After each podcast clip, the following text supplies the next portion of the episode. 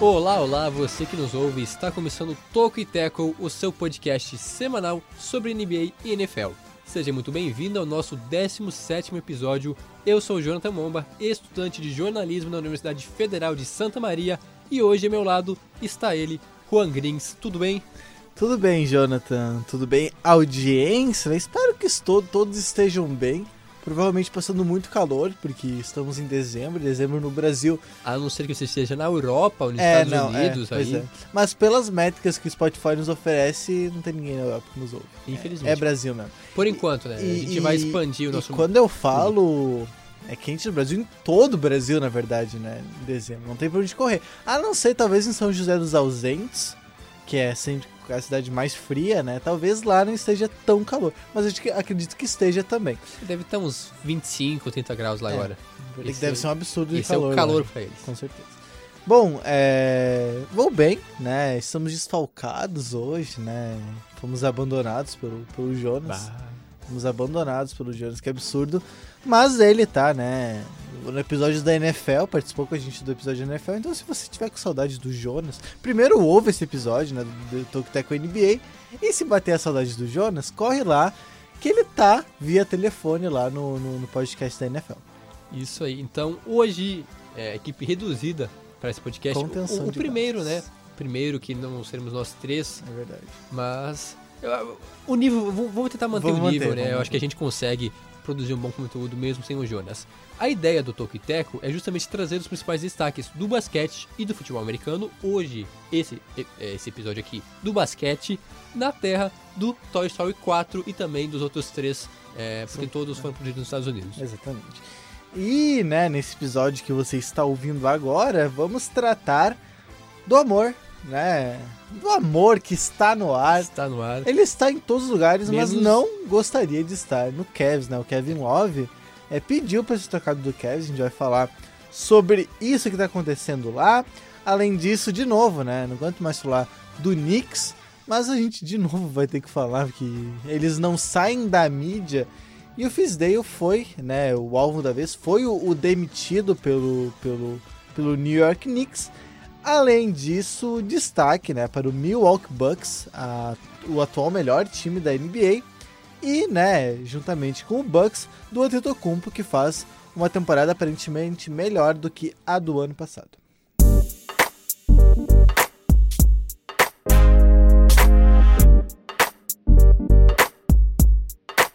Começamos esse podcast então falando sobre Kevin Love, que está cansado de Cleveland, não quer mais jogar nos Cavs, até porque é, é compreensível, né? É, É, eu também não gostaria muito de jogar nesse time aí do Cavaliers. nem de morar e- em Cleveland. É. Não sei, cara, não, não não sei. sei. quais são minhas opiniões sobre Cleveland. Dizem, di- não, nunca estive em Cleveland em nenhuma outra cidade dos Estados Unidos. Segundo o Google Maps, É, dizem que Cleveland não é exatamente a cidade que os jogadores mais idealizam morar, né? Tanto é que se você for ver, assim, é um mercado que nunca traiu grandes estrelas, né? Sempre que, que teve grandes times foi muito por causa do draft, né? No caso do LeBron, do Kyrie Irving, é, enfim. Sempre que, que teve um, um- um bom time foi muito mais pelo draft do que atrair grandes estrelas. Exatamente. E o Kevin Love, então, pediu para ser trocado nos Cavs, só que um empecilho para isso é justamente o contrato dele, um contrato bem de boa, assim, né? 90 milhões em 3 anos, não é qualquer time que vai bancar é, um salário desses. Então esse é um dos empecilhos para ele é, deixar é, Cleveland e não sei quais seriam os possíveis destinos, é algo que a gente pode tratar nesse episódio agora.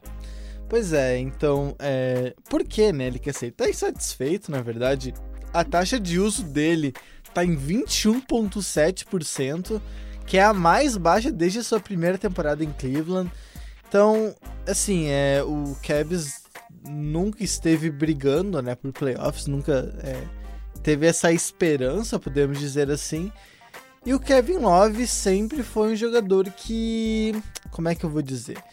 Ele, não é que ele sobrou, ele não, ele não sobra no time do Cavs de estar muito acima dos outros, longe disso. Mas ele, acho que historicamente falando, ele tem um potencial muito maior que o dos outros times, dos outros jogadores atualmente, né? A capacidade potencial atual dele é maior que a de todos os outros, embora isso não seja refletido em quadra. O que acontece com o Kevin Love? Na avaliação dele, eu acho que tá certo, É, Cleveland não vai brigar por nada, pelo menos por muito tempo ainda. Tá uma fase de reconstrução bem lenta, né? A gente já vem falando em outros episódios. E ele quer, então, para um time que seja mais forte, que brigue por playoffs. Contender. Contender, exatamente como ele, como ele mesmo fala. É o que ele quer, é, é para onde ele quer ir. Existem times que eu imagino que possam estar interessados no, no, no Kevin Love, que é um, um, um, um pivô bastante interessante, né? um pivô bastante móvel. E tem vários times, né? A gente pode colocar. Tem vários times que, que carecem desse jogador. Pensando rapidamente, o próprio Boston Celtics, né? Que é, sofre com pivôs nesse momento. É, ainda tem, claro, o, o, Blazers também, que tem tido problemas, mas eu não sei se é, o Yusuf Nurkic, quando voltar, talvez ele dê esse jeito, mas pode ser que ele volte muito tarde, pode ser que quando volte não volte jogando tão bem, porque o Hassan Whiteside também não faz uma grande temporada e nem, nem, nem, nem prometia fazer. Tem vários times aí que, que estão desesperados que podem é, então pintar com, com Kevin Love. É, ele que é um bom jogador, ele acrescentou bastante para esse time na época com o LeBron James e Kyrie Irving levando a equipe é, até o título, mas agora é, são tempos diferentes. A gente começou na semana passada que o Cavaliers tem um time com vários jovens, jovens promissores, mas ninguém tão brilhante assim, e com alguns jogadores experientes, um deles o Kevin Love, é, outro pivô também, o Tristan Thompson, que são nomes que possivelmente podem, é, podem acabar saindo agora já em janeiro, no máximo fevereiro, ou até mesmo antes, vai variar um pouco da, da urgência do, do, reforço, mas é compreensível, sim, concordo também que se eu fosse ele gostaria de ser trocado. Inclusive, a gente comentou sobre Cleveland não ser um lugar muito agradável, muito atraente assim, para os jogadores.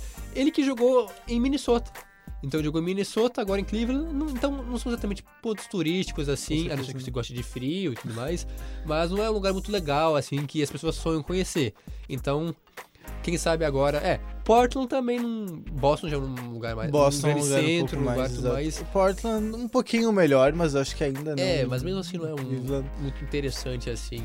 E o, o, Kevin Love, né? Ele é o quarto pivô nesse momento que mais arremessa a bola de três, então é um jogador que tenta bastante. Ele tá atrás só do Carl Anthony Towns, né? Que talvez seja o melhor pivô arremessador da, da liga.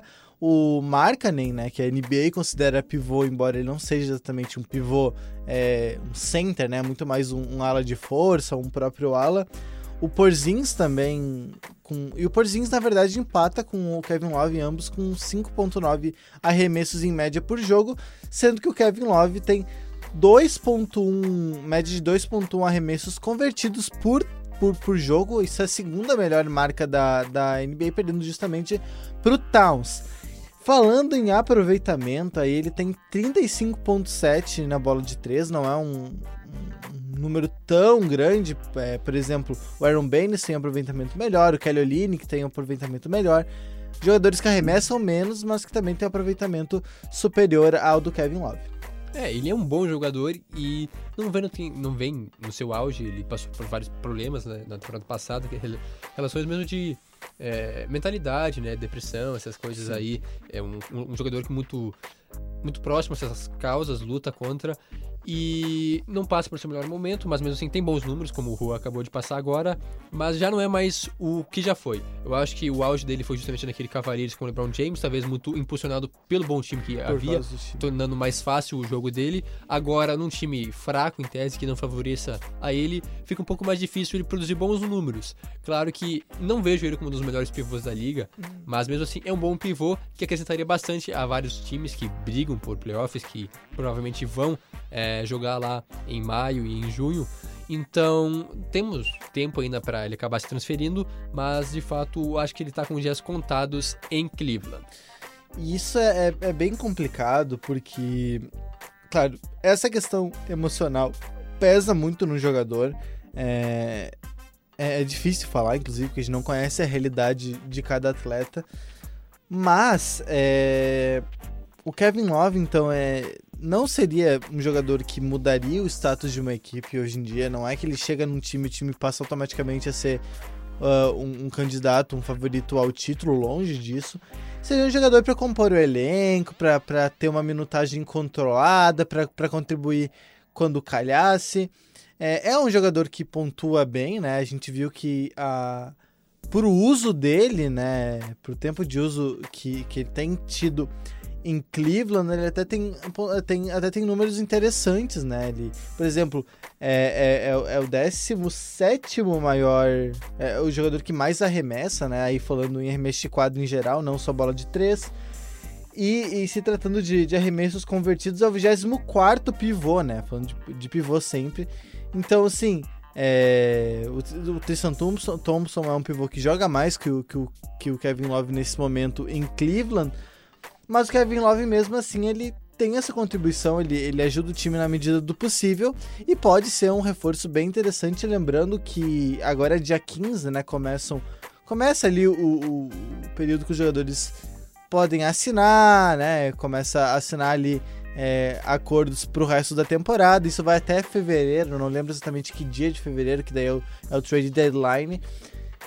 E é isso, o, os times vão procurar o Kevin Love, o Kevin Love deve sair de fato, né? Não só ele, como alguns outros jogadores do, do, dos Cavs. Acredito que o próprio Tristan Thompson pode ser que seja um que saia do time, outros jogadores experientes também. A tendência é essa, né? O time vai se desmontando, vai, vai, vai, vai perdendo essas peças experientes pegando jogadores jovens, né, ou trocando por escolhas de draft, ou pegando ou propriamente trocando por jogadores mais jovens e dando mais espaço para o que já tem hoje, que no caso o Garland, o, o, o Colin Sexton também, enfim, esses jogadores, o Kevin Porter Jr., jogadores que nesse momento ainda não contribuem tanto, tirando o Sexton, mas que podem vir a, a, a trazer um futuro um pouco melhor para a equipe de Cleveland.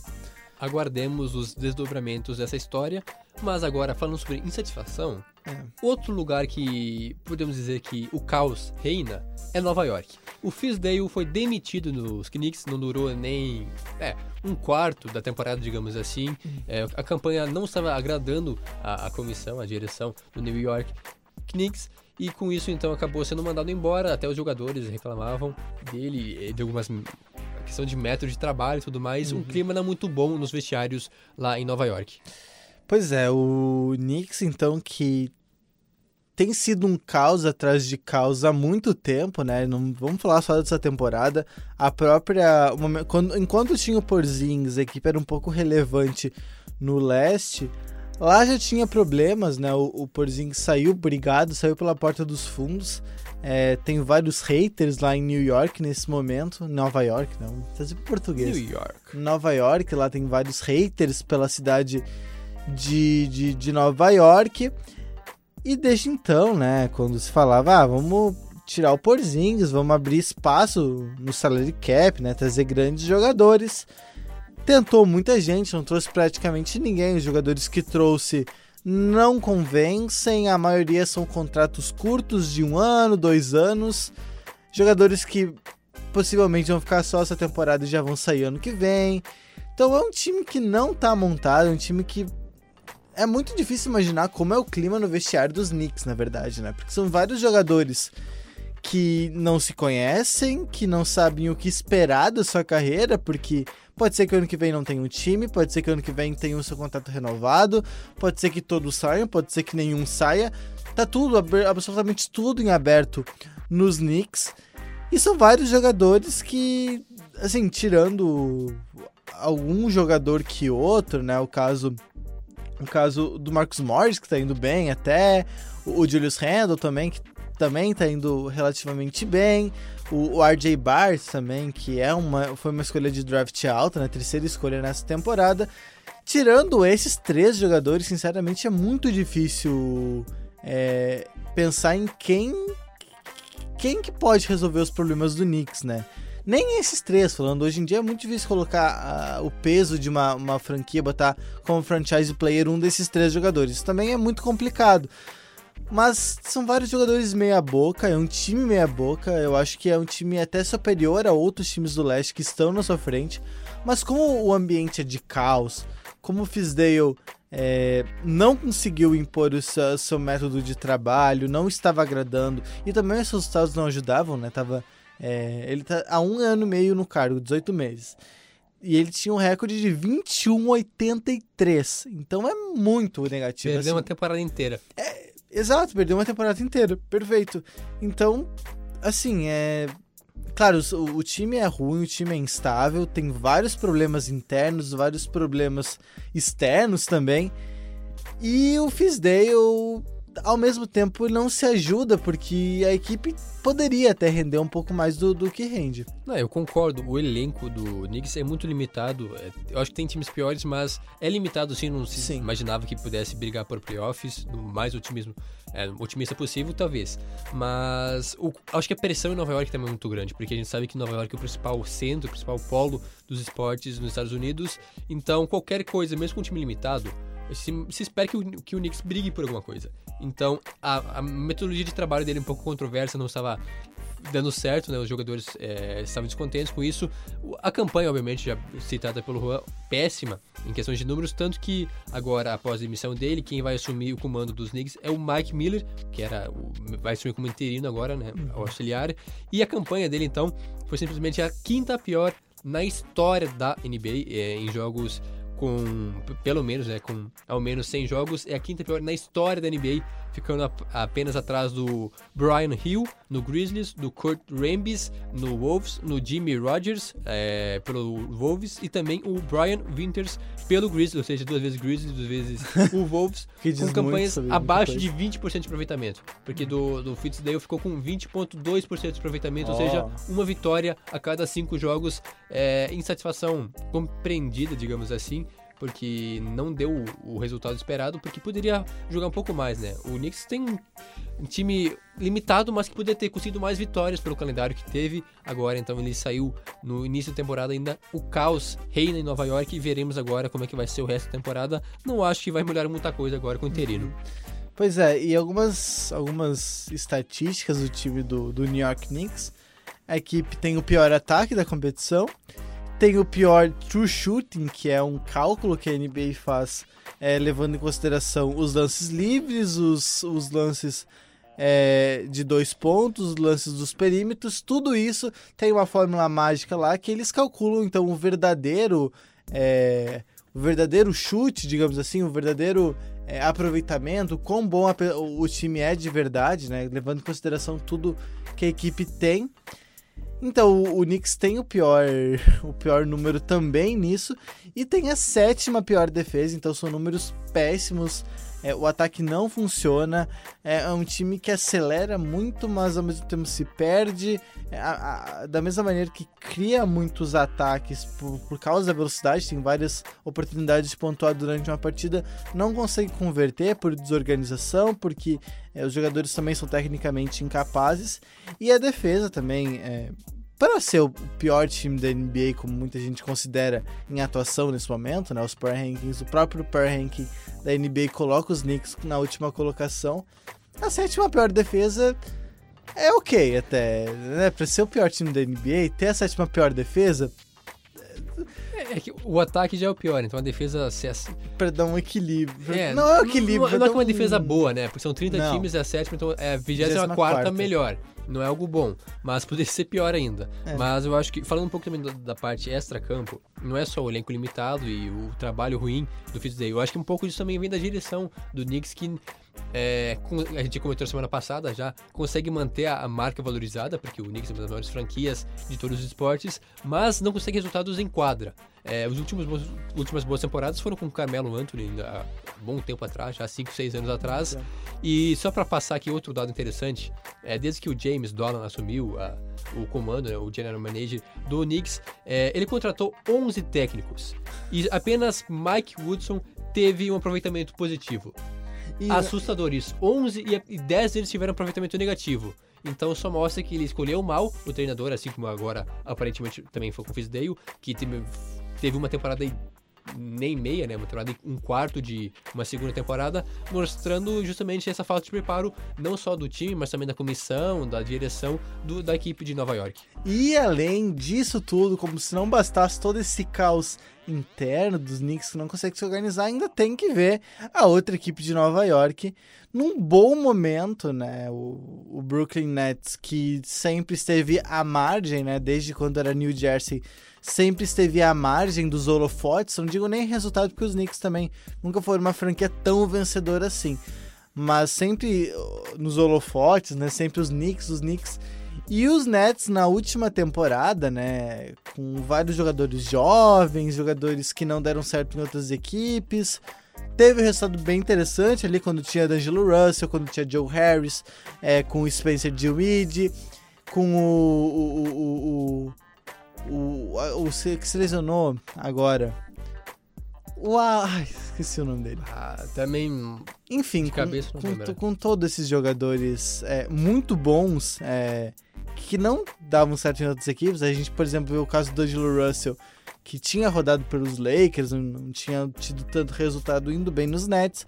E isso tudo fez essa, é, o bom desempenho fora de quadra sem um grande, uma grande estrela e com essa organização interna, fez com que os Nets tivessem direito de assinar com Kevin Durant e com Kyrie Irving, que eram os sonhos do, do, do Knicks. Então, além disso tudo, ainda tem que conviver que ver o vizinho, né, ali do lado, com um time é, menos famoso, né, uma franquia não tão reconhecida assim, mas que nesse momento tem um time melhor, simplesmente por ser mais organizado, porque sabe, por saber o que está fazendo, por ter é, escolhas é, boas de draft, por ter feito trocas interessantes, né? É bom lembrar que os Nets é, eles se complicaram naquela troca que eles fizeram com Boston, quando o Boston enviou Kevin Garnett e mais outros jogadores em troca de várias e várias e várias picks de, de draft.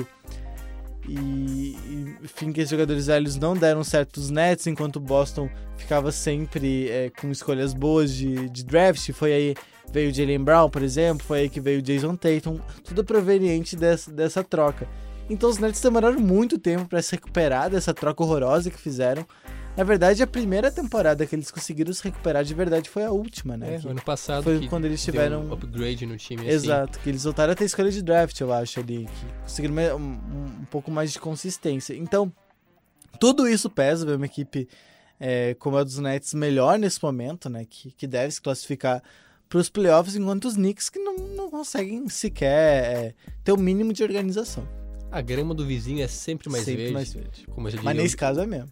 Nesse, ca- caso, com nesse caso certeza. é mas é, o, o que acontece fora de quadra, né? No caso, os bastidores, reflete o que acontece dentro de quadra. Se um time está bem organizado, conseguindo atrair bons jogadores, é porque justamente isso. O time consegue manter um padrão, enquanto que o Knicks, meio que desesperado, tenta trazer estrelas, mas não consegue por isso. Porque não consegue manter um, bom aproveitamento de algum tempo. A organização da franquia é meio caótica também, tanto que foram 11 treinadores em um curto período de tempo, né, nesse século praticamente, e nenhum deles deu um bom resultado. Então, os dias futuros não parecem muito bons para Nova York, no caso para o Knicks, enquanto que o Brooklyn Nets vai despontando como um- uma possível potência nos próximos anos. Agora, passando adiante para o nosso próximo destaque, falando sobre um time que está bem na temporada e está muito bem, obrigado, o Bucks, que chegou à sua 15ª vitória consecutiva, liderada por eh, Giannis Antetokounmpo, que vai fazendo mais uma temporada digna de MVP. É, o Bucks, né? Estão nessa sequência de 15 jogos, a gente tá gravando na terça. Tem jogo amanhã, né? O jogo tem jogo na quarta-feira às 11h30, quando os Pelicans devem vencer também. Mas nesse momento é uma equipe invicta, a melhor equipe da NBA no momento. Muito embora é, as vitórias elas sejam contra equipes não tão interessantes, eu vou passar aqui rapidamente na ordem, desde a última derrota. A última vez que o Bucks não venceu foi quando Utah. enfrentou o Utah Jazz. Isso. Perdeu pro Utah Jazz. Aí depois venceu o Thunder, os Bulls, o Pacers, os Bulls de novo, os Rocks, os Hawks, né, perdão, os Blazers, os Pistons, os Jazz, daí na revanche, Hawks, Cavs, Hornets, Knicks, Pistons e o Clippers, além do Magic, que foi no jogo do, dom- da segunda-feira. Tirando o Clippers, o Jazz, eu vou colocar o Jazz também num balaio de um time um pouco melhor.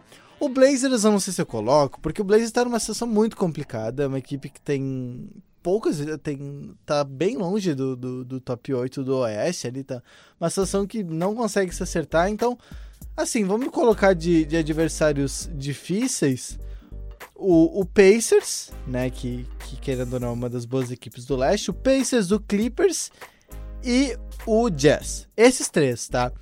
De resto, foram, foram franquias fracas que não vão dar trabalho mesmo. nessa temporada, mas a gente não, não pode trabalhar só com o resultado e analisar eles tão cruz assim. A verdade é, o, o Bucks nesse momento ele faz uma temporada muito boa, assim, é, é quase consenso. Inegável isso. Com, é quase consenso que é a melhor equipe da NBA nesse momento, batendo Lakers, batendo Clippers nesse, no, no, no, nos, nas análises, Brasil afora, mundo afora. Ele tem a melhor defesa nesse momento, o segundo melhor ataque, é o time mais rápido da NBA, ou seja, joga muito em contra-ataque, muita transição e enquanto os Knicks tinham o pior true shooting, né? O melhor é o dos Bucks. É claro que é tudo uma lógica diferente, não? O como praticamente não erra arremesso, porque ou ele dá muito errado na cabeça, ou ele, ele, ele tem um aproveitamento muito interessante também no garrafão, né? No, no, no, no na, na, bandeja, na, bandeja no, na zona de pente ali, que eles chamam zona pintada da quadra. Então, assim, é, é muito. É, é quase chover molhado, na verdade, no Bucks, porque é uma equipe boa, já esperava que fosse uma, uma, fosse uma grande temporada. Perdeu o Malcolm Brogdon, é verdade. Sentiu no começo, a gente até falou aqui no podcast que o Malcolm Brogdon poderia fazer falta, ele até fez no começo da temporada, demorou para se encaixar ali até o Wesley Matthews se encontrar, o Middleton pegar no tranco de novo, o Bledsoe também, que não é lá grandes coisas, mas também se recuperar. Até isso acontecer, o Bucks passou trabalho, mas agora encaixou e praticamente parece uma, uma equipe imparável nesse momento. É, tanto pelo desempenho dentro de quadra quanto pelas estatísticas, é o melhor time da NBA. É, a gente viu isso por ter o melhor ataque, a segunda melhor defesa é um time muito consistente nos dois lados da quadra. Isso que é algo que eu valorizo muito para um time ser campeão, ele precisa ter esse equilíbrio, não só ter um ataque explosivo e que marca muitos pontos, mas ter uma defesa precária. Então esse time do Bucks, eh, do Bucks com o Antetokounmpo, com o Middleton e com outros jogadores que também são bons, é, não é à toa que tem 15 vitórias em sequência. Isso, mesmo com adversários fáceis, mais fracos em tese, uhum. mas 15 jogos seguidos vencendo, é um negócio assim espetacular, realmente. É uma campanha histórica do Bucks, é, não lembro agora exatamente é, a última vez que conseguiu fazer essa sequência aí, mas faz muito tempo, acho que foi lá nos anos 80, na época que tinha grandes jogadores. Então a fase é muito boa, o time vem rendendo e o esperado, obviamente comandado pelo Antetokounmpo, que tem números espetaculares. Ele se tornou o primeiro jogador na história a chegar a 9 mil pontos, 4 mil rebotes e 2 mil assistências antes dos 25 anos. Ou seja, não tem nem 25 anos e já, já foi MVP, já é o cara da franquia. Além disso, ele tem agora 6 jogos de 25 pontos, 10 rebotes e é, em menos de 30 minutos. Ou seja, é, é um cara que não, como você já bem disse, não erra muito arremesso. É, diferentemente do Harden, que tenta alucinadamente tentar é, pontuar, ele não, ele já é um cara mais contido e quando vai lá, é, é que ele não tenta tanto bem a bola de 3. Ele tem uma bola de 3 ok. Também se começar a matar a bola de 3. Ah, ele se torna o melhor jogador disparado da NBA. Então é o, algo que pode ser melhorado, mas dentro do garrafão ele é para mim um dos melhores, se não o melhor da NBA. Então é muito difícil para esse Bucks, que vem se mostrando um time, um time cada vez mais competitivo. Já quase chegou ano passado, bateu na trave, e agora esse ano, para mim, é o grande favorito no leste, porque os Sixers, que era alguém que a gente podia colocar assim na briga um pouco abaixo por enquanto, ainda tem algumas coisas para ser ajustadas. O Celtics vem surpreendendo, eu acho que é um time que hoje mais se aproxima do Bucks, mas mesmo assim eu vejo o Bucks um pouco superior aos demais, até porque venceu o Clippers, que a gente comentava que é o time sensação bem. na temporada e venceu com facilidade. Então é um time que chega para brigar forte por pós-temporada. É, o, nesse jogo contra o Clippers foi 119 a 91, né? Foi. Assim, o, o primeiro quarto foi 30 a 15, então aí já foi a primeira surra. Aí no terceiro quarto terminou 35 a 19. Então o, o Bucks, na verdade, ele amassou o, o Clippers, que, que embora é, não, não esteja é, dando o seu máximo na temporada regular, tá poupando. Nesse caso, o Paul George e o Kawhi jogaram, os dois entraram em quadra. Foi a equipe principal, né? Com o Patrick Beverly, com o Paul George, o Zubat, o Harkless, o, o Kawhi. Foi a equipe que, que vem jogando na, quando, a, quando todo mundo tá disponível. Só que é, tá muito difícil para o Bucks, de verdade, assim. É um time que Assim, é, melhorou. O, o Antetokounmpo já foi MVP na última temporada. E ele ainda melhorou os seus números, essa temporada ele tá melhor. Nesse momento, ele é o sexto jogador que mais arremessa, então é, tem, ele arremessa 20 bolas por jogo, mais ou menos. O, o, o Harden arremessa umas 25 por aí. Não lembro exatamente o número de cabeça, mas ele, o Antetokounmpo é o sexto jogador que mais arremessa e é o jogador que mais converte. Ele mata 11.5 bolas de, de, do perímetro, do perímetro não, de quadra, né, tanto do perímetro quanto da, da, da, da zona de dois pontos. Então, assim, é um jogador que arremessa é, bastante, assim, pro MVP não é tanta coisa ser o sexto maior, né, que, por exemplo, se o Harden foi MVP arremessando muita bola. E é o jogador que mais converte, então é impressionante, se eu não me engano, ele é o único jogador que arremessa mais de 20 bolas por jogo que, é, que, que, que mata mais de 11. Ou que mata mais de 10. Não, que mata mais de 11. Então, é o jogador que arremessa é, um número ok e mata muita bola. Então, é muito difícil de parar. De verdade, é muito difícil de parar. É um jogador que, se começar a desenvolver melhor a bola de 3, que é uma tendência, né? tem tempo para isso, não é tão velho. Se ele começar a desenvolver a bola de 3, Aí é muito difícil. Aí, aí, aí já a gente tá falando de outra esfera. Só para falar dos números dele e da questão de MVP, no momento ele lidera o time em questões de, de pontuação, né, de pontos, de rebotes e é o segundo jogador com mais assistências. É, detalhe, o Bezel que lidera o time tem 5.7 por jogo, ele tem 5.5.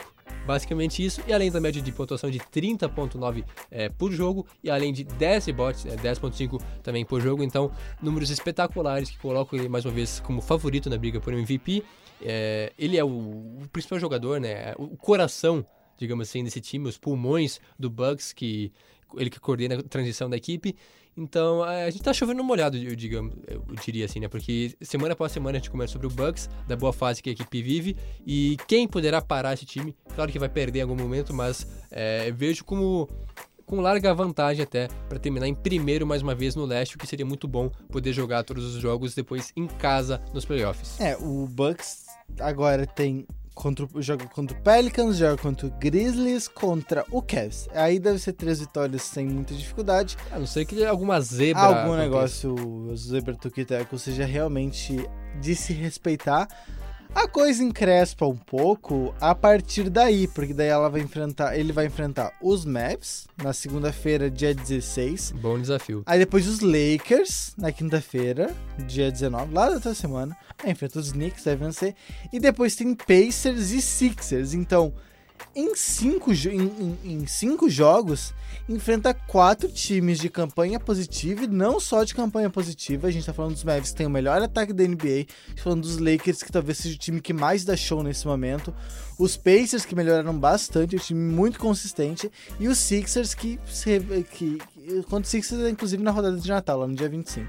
Contra os Sixers que é uma das boas equipes do leste, que até lá tem muita coisa para acontecer, eu sei, mas que mantendo essa lógica é um time que, que vai incomodar, que pode perfeitamente vencer os Bucks. É, em pouco mais de uma semana serão quatro jogos difíceis e então nessa sequência deve perder algumas partidas, mas o mesmo assim tem uma vantagem é, considerável em relação ao segundo colocado, o Celtics. São hoje são quatro jogos de vantagem, já, já vai abrindo é, uma, uma, boa sequência, assim. E até mesmo a, a, campanha eu acho interessante porque perdeu apenas um jogo em casa, perdeu dois jogos fora, em 12 jogos perdeu apenas duas vezes fora de casa, então consegue manter uma, uma constância, tanto jogando lá em Milwaukee, lá é, no Wisconsin, que é o estado, me fugiu rapidamente o nome, também como fora, então é muito regular em todos os aspectos a equipe de Milwaukee Bucks. E os Bucks, né? Existem os Power Rankings de calendário, os Bucks é, até agora eles tiveram o nono calendário mais fácil, né? Claro que para times bons o calendário fica mais fácil. Tiveram o nono calendário mais fácil. E a partir de agora, até o final da temporada, isso claro que vai mudar, né? É uma prévia. Tem o sexto calendário mais fácil até o final da temporada, então não vai oscilar, não é que teve um momento muito fácil depois vai ficar muito difícil, foi muito difícil vai ficar muito fácil. Os números, é, se manter o desempenho, a tendência é que os números variem, é, mudem muito pouco, tenha pouca variação. Então é isso, os Bucks sendo essa grande equipe do, do, do, do, do leste, né? Provavelmente vai assegurar a primeira colocação do leste. Eu não sei que uma coisa muito estranha aconteça. E daí vai para os playoffs sendo talvez a grande equipe, é, claro, mantendo o desempenho, né? Tentando projetar, projetar agora.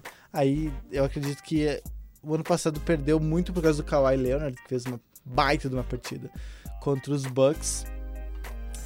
E essa temporada não tem, né? Mais Kawhi Leonard. No, no, no, leste não tem mais nenhum jogador assim, nível dele. Tem outros jogadores grandes, é, muito bons, tirando o Antetokounmpo, é óbvio. Mas me parece que é quase um caminho aberto para os Bucks. Para mim, ele sobra no leste. Não é. tem nenhum jogador que seja igual a ele. É. Individualmente, é, todos estão um, um passo, um, uma prateleira abaixo do Antetokounmpo hoje, porque tem números espetaculares realmente, é, assim, números são mesmo o LeBron James e o Harden para igualarem essas marcas. É, já estamos bem avançados. Mais alguma consideração? Não, não, vamos torcer pra Zica não pegar, né? Senão eu vou me assustar. É, aí a, a zica do Tokiteco... Imagina, perde pro Pelicans. Aí, aí larguei. Aí fecha. Aí os torcedores do Bucks vão reclamar com a gente. É, com já sabe como é que vai ser essa confusão toda aí. Mas, falando nisso, siga a gente lá no Spotify, nos ouça, recomende pros seus amigos. A gente gosta de receber o, a análise, né? A opinião de vocês, se vocês estão gostando, que dá pra melhorar ou não. Também nos siga no Instagram, lá do arroba Tokiteco. E os nossos Instagrams pessoais, o meu é arroba Jonathan Momba. E arroba Rogrings Estaremos de volta na semana que vem, repercutindo tudo o que aconteceu nessa última semana, no caso, a semana que virá, da NBA. Se o Bucks venceu ou perdeu, a gente só vai saber semana que vem e a gente vai poder comentar um pouco mais sobre a nossa possível zica. Então, até lá. Tchau, tchau. Tchau.